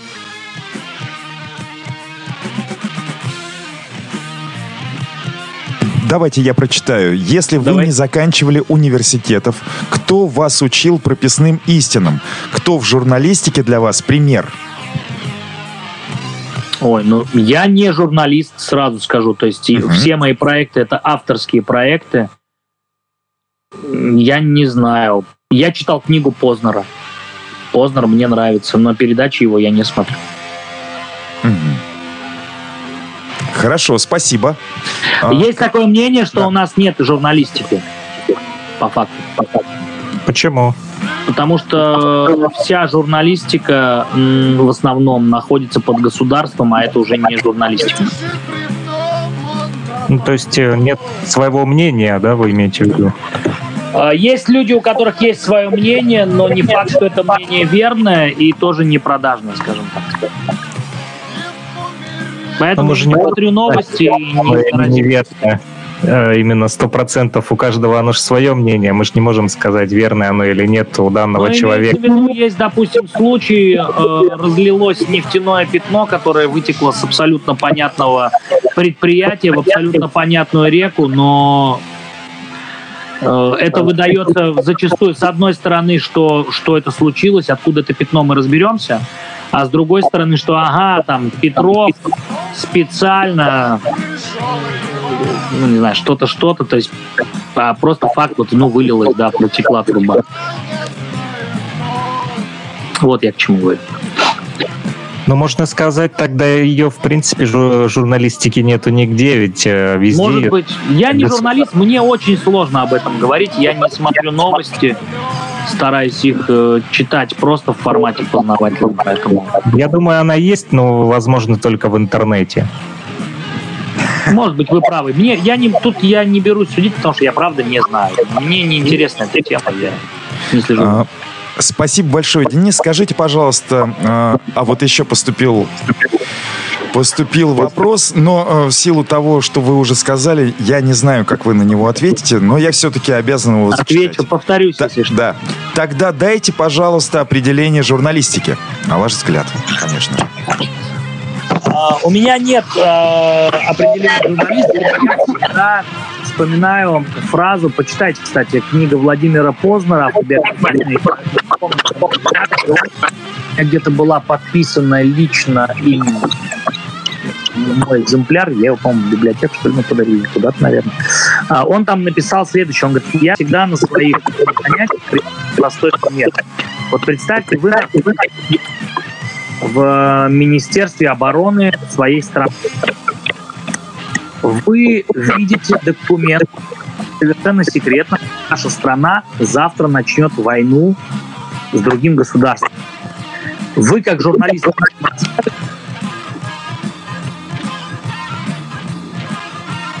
и ему чаще всего отвечают, что нет. Он говорит, ну, это не журналистика. Если у вас появится какая-то информация, вы ей поделиться. Вот и все. И здесь я в, како- в какой-то... Ой, прошу, прошу. В какой-то мере согласен с Максом, потому что журналистика это вот как раз то, о чем мы с Сашей говорили, без э, относительно тебе, тебе, как бы тебе это нравилось, либо не нравилось. Но это мое мнение, и я не уверен, что оно правильно. А, Хорошо, я зачитаю еще один вопрос, который поступил. Какими еще навыками нужно, а, какие еще другие навыки нужно иметь, чтобы классно вести мероприятия и телепередачи? Э, Я так понимаю, что из, из других областей человеческой жизнедеятельности. Широкий кругозор везде нужен, потому что умение подхватить, поддержать беседу на абсолютно любую тему, это, конечно, очень важное качество. Следить за событиями, которые сейчас в мире, потому что зачастую тоже это может сыграть хорошо тебе на руку. Причем ведущий это тот человек, который, э, ну, например, ты видишь, ну, не знаю, там, ну, что-то произошло, и человек это обсуждает, гость, ну, не знаю, в курилке. Кстати, надо иметь хорошие уши и еще подмечать. В курилке очень много интересного можно узнать, что потом использовать. Это чистая правда. Я всегда хожу в курилку, послушать, о чем говорят, потому что там интересные истории, там интересные темы, которые можно поднять, там рассказать и так далее. Вот. А подмечать надо. Очень надо уметь подмечать, что она там в этот момент женщина не знаю, взяла бутылку водки и стала наливать мужчине, и это может быть очень смешно, когда ты говоришь, что, ну, знаете, ну, здесь есть которые вообще сами не парятся, себе наливают, да? Хотя мы все прекрасно знаем, что ну, принято, что вот э, мужчина там ухаживает за женщиной и так далее. То есть это может... Все, что угодно может родить шутку. Ну и насмотренность какая-то, умение использовать свои знания. Ну, к примеру, если на празднике есть э, какой-нибудь э, астроном, можно вспомнить удачно, а он какой-нибудь уважаемый в этой семье человек, и ты э, говоришь что-то о том, что мы находимся на третьей планете от Солнечной системы, скорее всего, он это заценит. Потому что весь образ и вся, все настроение складывается из мелочей, которые происходят. Ты раз что-то сказал, м-м, два что-то сказал, ага, песню какую-то запел, да, и вот и все, все как снежный ком, и ты уходишь, и тебя целуют, и говорят, мы так никогда в жизни не отдыхали. Здорово. Так уж получилось то, что в сегодняшнем эфире э, принимают участие, во-первых, э, в системе Телемост принимают участие только технари.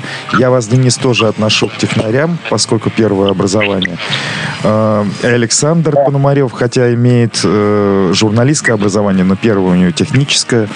Вот. И наши слушатели э, в достаточно высокой своей массе это люди из технического университета, студенты из технического университета. Скажите, пожалуйста, вот э, техническое образование, то образование, которое ребята сейчас получают, обучаясь в УГНТУ, те люди, которые занимаются трудом, связанным там с железом, скажем, с металлом, с гаечными ключами, э, вот насколько они на ваш взгляд, технари э, способны к вот такому гуманитарному направлению, как ведение, как общение с людьми в первую очередь? Помогает ли э, занятие, то есть образование техническое именно э, тому, чтобы реализовываться и быть востребованным в невероятно сложной, но интересной профессии ведущего? Ваше мнение? Значит, у меня есть образование как техническое, так и гуманитарное, поэтому я для себя давно вывел формулу. Э, те, кто говорят, что они гуманитарии, это просто лентяи. Э, потому что обучение в гуманитарном... У меня красный диплом по гуманитарному направлению по юриспруденции, я могу об этом говорить абсолютно вот, э, честно, да. Гуманитарное образование — это когда ты просто э, учишь то, что кто-то когда-то написал, и пересказываешь. То есть в гуманитарном образовании главное правильно пересказать и получить хорошую оценку. В техническом образовании совершенно по-другому. Техническое образование, оно тренирует мозг. Потому что, например, 2 плюс 2 это 4, а 2 плюс 3 это 5. Одно действие, один смысл, ответы разные. Это постоянная тренировка мозга, это как раз-таки вот тот самый навык, о котором я говорил, что любое мероприятие, любое любой твой скилл — это навык, который нарабатывается. То же самое, как тренируется мозг. Это два. Третье, у каждого мероприятия есть цель, и, соответственно, есть формула достижения этой цели. Поэтому технарям-то как раз-таки гораздо проще понять, что э, есть, в общем-то, формула чего-то. Но технарям жить сложнее, потому что у жизни нет формулы. Нет формулы. А технари привыкают решать все по формулам. То есть все можно решить формулой, кроме, кроме жизни. Вот и все. Денис, невероятно интересное замечание. Возьму прям на вооружение для себя, потому что, ну, не скрою, по-честному скажу, я тоже, наверное, грешу тем, что стараюсь жить формулами. Да, ну, жить прям... формулами. Есть два данных, допустим, дано мужчина, женщина. Но один мужчина с женщиной будут э, смеяться вместе, другой мужчина с женщиной будет плакать. Угу. И, например, дети не поддаются формулам. Это точно. Эмоции не поддаются формулам, поэтому технарям жить сложнее, хотя мозг у них гораздо более натренированный, навыков больше. А гуманитарий это лентяй. Но вы являетесь и технарем, и гуманитарием, да, поэтому да, назвать вас да, лентяем точно нельзя. Да. А, я передаю слово снова Александру Пономареву, главному редактору «Нефтерадио», э, практикующему теле- и радиожурналисту в Луганской Народной Республике. О, класс. Спасибо большое. У меня еще такой вопрос, ну, наверное, может быть, как введение для меня. Я понял, что да, на вся Уфа, да, вы телеведущий. Я работал 4 года, да, я ушел месяц назад. Сейчас вы работаете на телеканале и на радио или только на радио? На телеканале я работаю на радио, да. Только на радиостанции? Ну, не работаю, я кайфую на радио. Эхо Москвы, да? Эх, Москвы в Уфе. В Уфе. Да. Вот У меня для... один раз в неделю эфир, пятничный эфир. Раз в неделю, да, получается? А какие эфиры вы ведете именно там авторские программы? О чем ваши радиоэфиры на этой радиостанции? Чему они посвящены? А, на радиостанции я веду один час в неделю. Это программа «Утренний разворот». Она как раз-таки скажем, шаблонная в плане того, что там всегда читают какую-то прессу первой части, ну, собирают самые интересные новости, условно их там обсуждают, а во второй части приходит какой-то гость. А, но мне это очень близко, потому что это как раз-таки лайф, это прямой эфир, вот то, о чем ты говорил, как делать новости интересно. То есть мы берем чужие новости э, в интернете или в газетах и, и просто рассказываем о них людям. И тут мы даем какую-то свою оценку уже, да. То есть это не просто новостная передача, это какое-то вот мнение ведущих. А потом приходит гость, в зависимости от информационной повестки. Ну, например, на той неделе был вот организатор тотального диктанта. Сегодня был тотальный диктант же. Ну, вот, там, ну, еще что-то, что-то вот такое. Там приходят и политики и так далее. То есть и вот по теме с ними разговариваем. А, я ушел на «Эхо Москвы», потому что я на телеке 4 года работал, не ушел, а стал работать на «Эхо Москвы», потому что там очень интересный опыт для меня.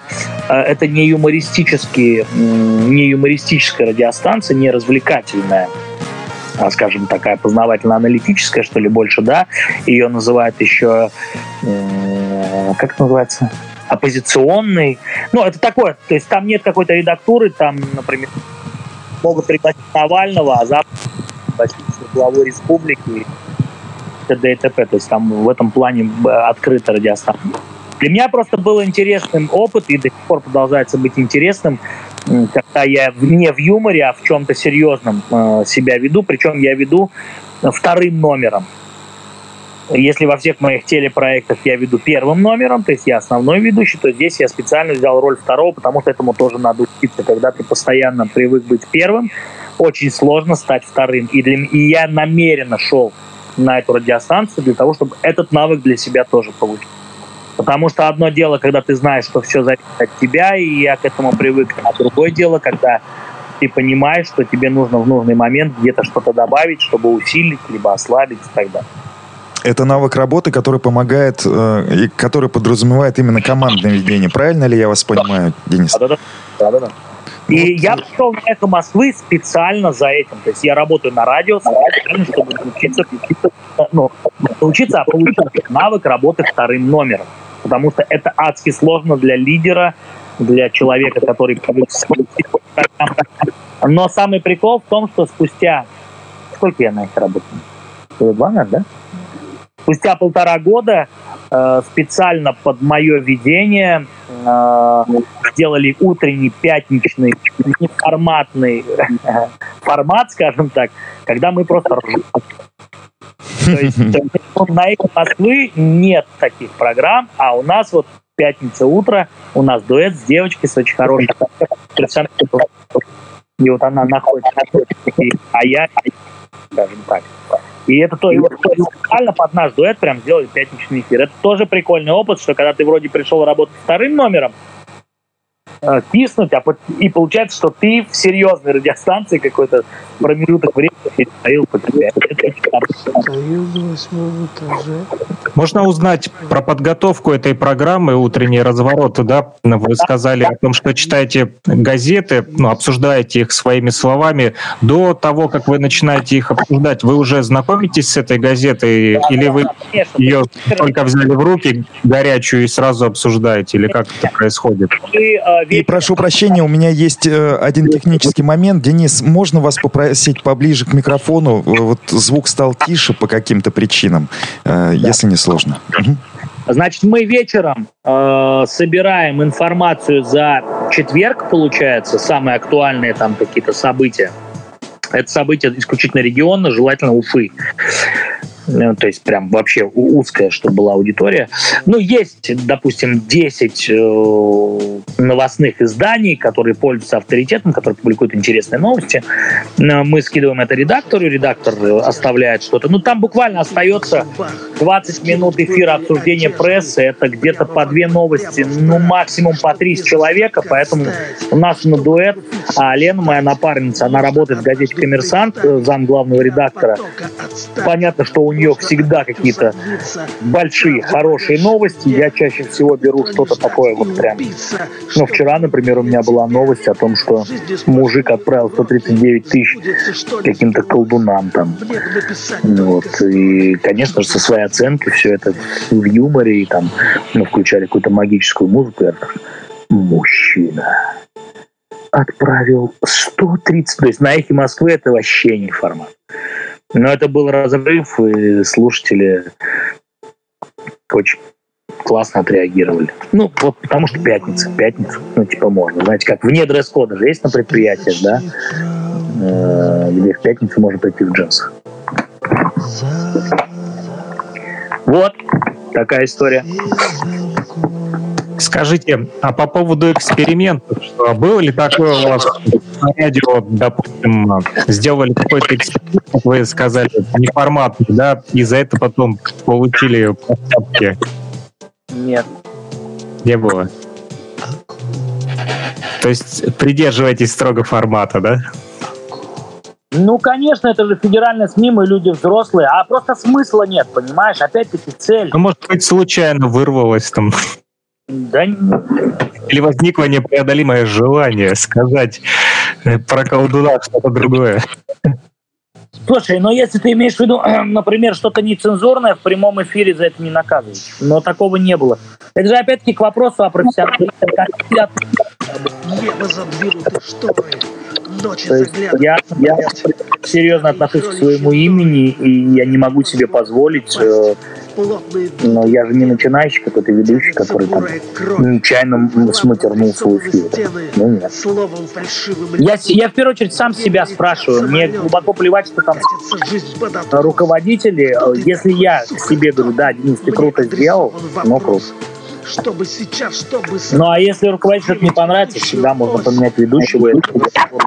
Фразу, чтобы... Но так как я работал 4 года на телеке и 2 года на радио, ну, поменяли, значит, все нормально.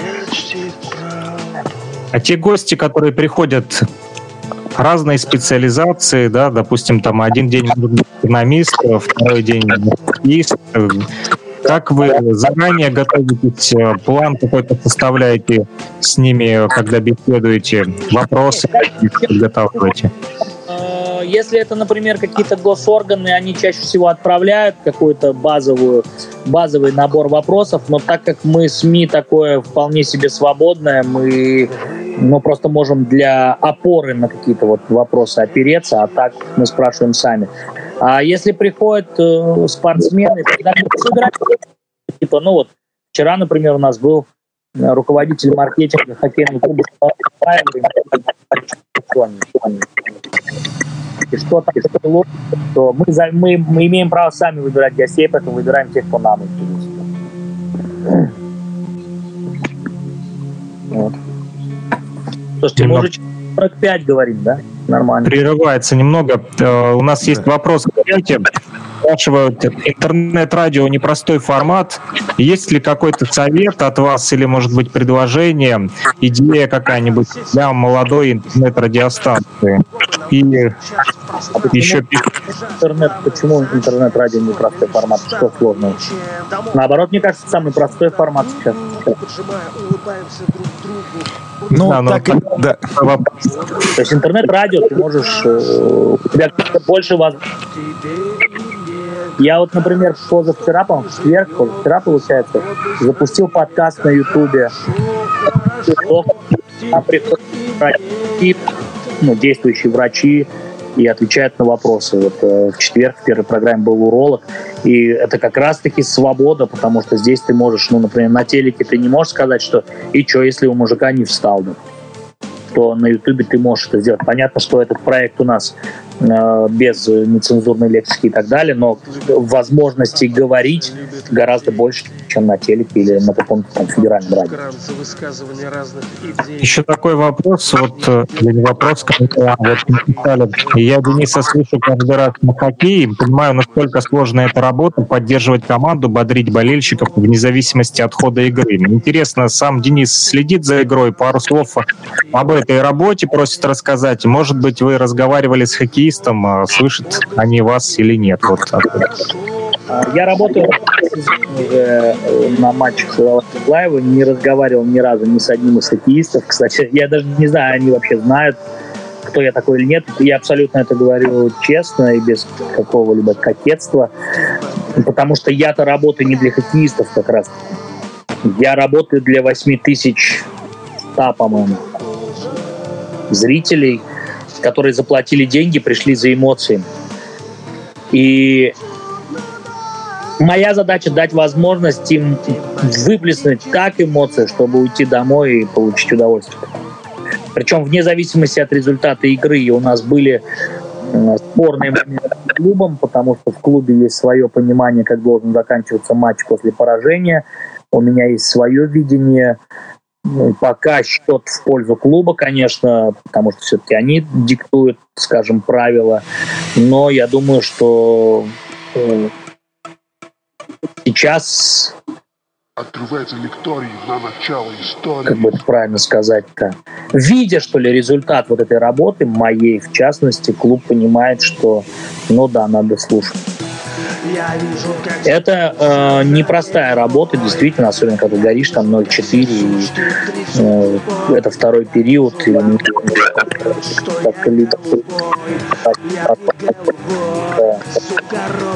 это не просто, честно сказать. Но это кайфово, когда ты слышишь, как 8 тысяч отзываются на твой призыв, это совершенно другие эмоции. Еще такой вопрос по поводу программы, да, опять же, утренний эффект ходит, как вы сказали, раз а, в неделю. А, Мы только раз в неделю. Программа Наш дуэт выходит э, раз в неделю. А сколько времени у вас уходит на то, чтобы подготовиться к этой программе и готовить вы ну, дома, я так понимаю, да, до эфиров? Дома полчаса, ну сколько вот ищешь новости, в течение дня увидел что-то классное, ссылку скинул редактору, редактору вот моя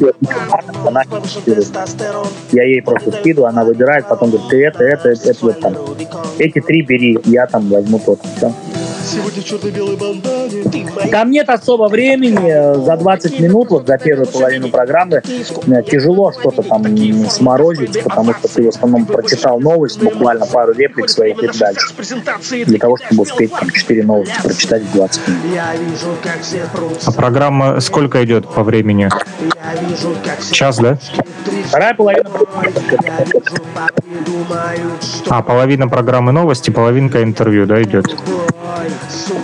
Еще такой вопрос. Вот э, все-таки телеведущий, да, спортивный комментатор и радиоведущий э, вас видят, слышат, и вы говорите, еще запустили свой YouTube-канал, да, э, ну, это вроде как уже, да, э, не работа, да, а такое что-то как личное, да. Вот почему решили именно запустить YouTube-канал? Зачем? Вам интересна тема именно медицины? Во время пандемии э, у меня был проект на телеке, назывался он «Медики против ковид». Забыл даже название. А, Это единственный вообще в своем роде такой проект, возможно, даже в мире. Я, конечно, не очень уверен, но в России это точно. Э, Когда на телек приходили врачи из красной зоны раз в неделю и в прямом эфире отвечали на вопросы. А, То есть всегда был врач-инфекционист из красной зоны, вот, который непосредственно ну, работает с ковидом, да, и к нему в пару всегда приходили, э, был эндокринолог, потому что, помните, вначале говорили, что по венам, по сосудам очень сильно бьет, А, пульмонолог, да, врач по легким, и так далее, так далее. терапевты, потому что по нервной системе там э, ковид бьет только в путь. И мы сделали 15 выпусков вот за всю эту историю коронавирусную, 15 выпусков раз в неделю, сколько, три месяца получается?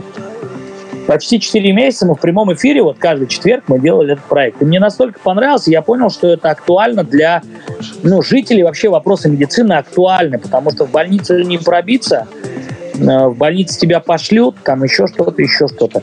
И я носил эту идею, что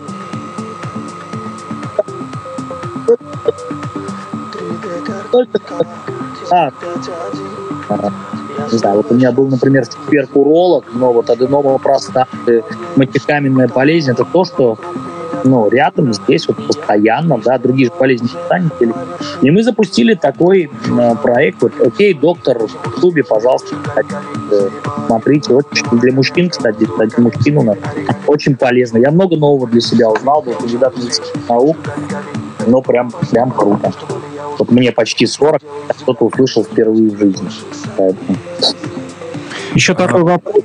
Я Разрешили хотел я бы, э, я прошу прощения, я сделаю небольшую ремарку. За кадром э, вчера мы с Денисом договаривались о том, что почему бы не сделать трансляцию э, передачи «Окей, доктор» по понедельникам. Ребята выходят по вечерам в эфире. Почему бы не сделать на нефтерадио? Уверен, нашим слушателям будет это невероятно интересно. Ну, по крайней мере, можно посмотреть, попробовать. Вот такое предложение, Александр. Понедельник, послезавтра, будет э, врач, э, значит, психотерапевт, нарколог, э, доктор медицинских наук Азата Садулин, человек, которого это единственный врач из России, который напечатал э, Нью-Йорк Таймс. Вы с ним э, будете лично вот беседовать или по скайпу, как вы? Беседовать мы с ним дружим, очень крутой специалист. Будем говорить про алкоголизм, про табакокурение, про зависимости. Но он ездит по всему миру и читает лекции. Это не ну, прям очень круто. В таком случае, если вы разрешите, мы будем поставлять вам вопросы из эфира Нефтерадио. Возможно, будет интересно ответить. Это было бы супер вообще, да. Это YouTube-трансляция, да, будет? Да, будет YouTube-трансляция, да, в прямом эфире. Но предлагаю заглянуть вообще Какие в ДТ слитно во всех соцсетях, Инстаграм, ТикТок, там 20 тысяч, тут 50 тысяч подписчиков у меня. Э, Есть ссылки на вот этот YouTube-канал. Заходите, посмотрите с удовольствием, коллаборируемся. Я думаю, что будет прикольно. Ну, проект нужный, а потом придет акушер-гинеколог в четверг, э, наверное, в среду. Ну и так далее. Там просто вот будут суперспециалисты. Задать вопрос в такой онлайн-консультацию, получить это дорого стоит. Причем это сейчас История корнями уходит в прошлое, и расскажу я вам сейчас. Ребят, я Позже. дико извиняюсь, мы планировали полтора почти два, у меня просто гости сейчас приедут. Она Эм, Но на самом деле мы, мы с трудом пытались э, выйти из эфира, но было понятно, что вопросов столько интересных. Денис, вам спасибо огромное за то, что согласились поучаствовать э, в передаче «Мастер-класс», которая выходит на Нефтерадио. Александр Пономарев, я буду говорить Пономарев, Не, лучше поговорю. Хорошо. Привычно. Хорошо. Александр машет руками, прощается. Я тоже прощаюсь. Олег Артюхин выходит из эфира. Денис, будем с нетерпением ждать ваших новых работ. Того, как вы радуете людей своим вообще присутствием, вашим тонким и иногда жестким чувством юмора, что не менее важно. Спасибо огромное от э, имени всех э, нефтеслушателей за то, что вы сегодня поделились интереснейшими э, подробностями, которые э, знают только радио-телеведущие, ведущие мероприятий с огромным опытом. Я все структурирую, напишу, пришлю вам на согласование, а потом ребятам выложу такой краткий чек-лист туду. Александр, вам слово? Когда планируете поставить следующий мировой рекорд по нахождению в эфире? Как только придумаю. Там следующий что-то очень сложное, поэтому... Теперь это уже не интересно, я уже это сделал. Ей было все равно, она не хотела слушать, ей наплевать, какие слезы его душа.